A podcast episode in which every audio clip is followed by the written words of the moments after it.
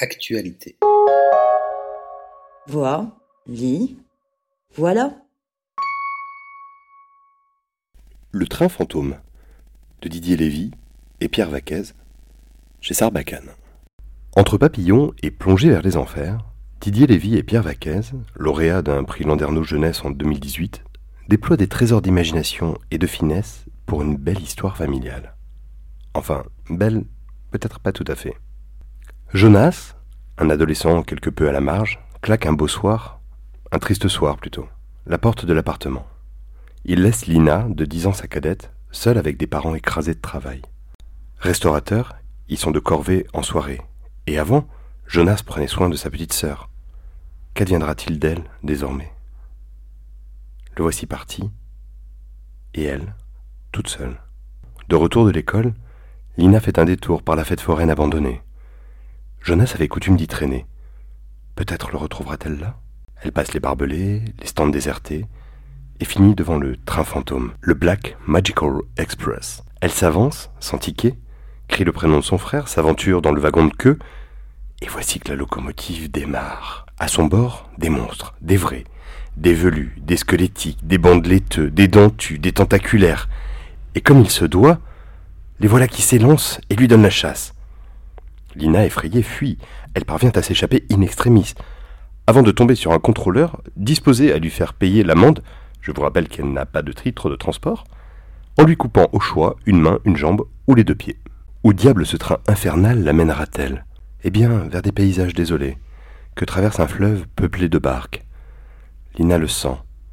Son frère se trouve ici, et elle lui donnera enfin la petite boîte, le matin même arrivé par la poste pour lui.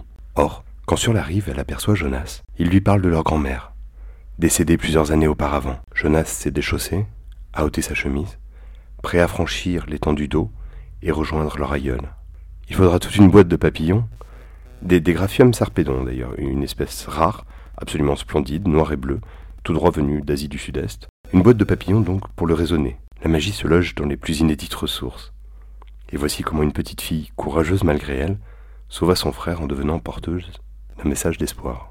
D'une splendeur graphique hallucinante, mais vraiment totalement hallucinante. Cet album multiplie les références, les allusions, il invoque des repères culturels.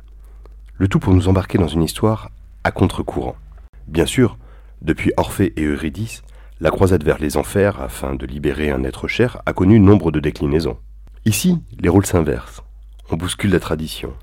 Lina devient actrice d'un conte diablement féministe. Rares sont en effet les petites sœurs embarquées dans de pareils trajets avec les terres infernales pour destination. L'amour fraternel qui la pousse se double également de cette peur de la solitude. Jonas, en l'absence de leurs parents, incarne une présence rassurante. Et puis ce train fantôme, attraction classique des fêtes foraines, il offre un excellent moyen de transition. Quand les touristes aiment à se faire peur durant un temps conscrit, Lina s'engouffre vers l'inconnu.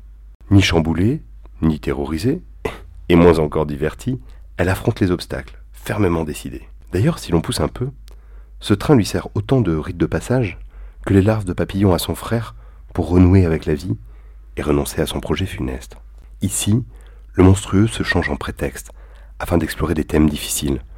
La perte, le chagrin, la solitude, ou plus encore l'absence des parents.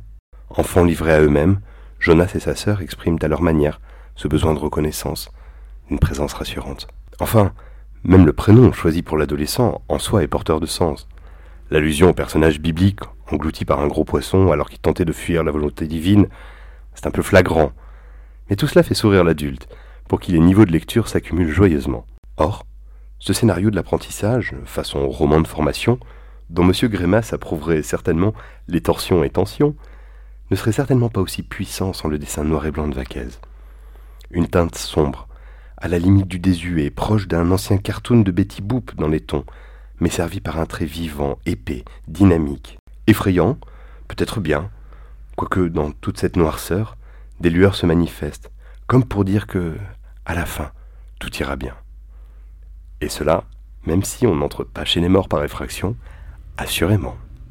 Comme toujours, le texte et les visuels sont à retrouver sur www.actualité.com. Merci de votre écoute et à bientôt.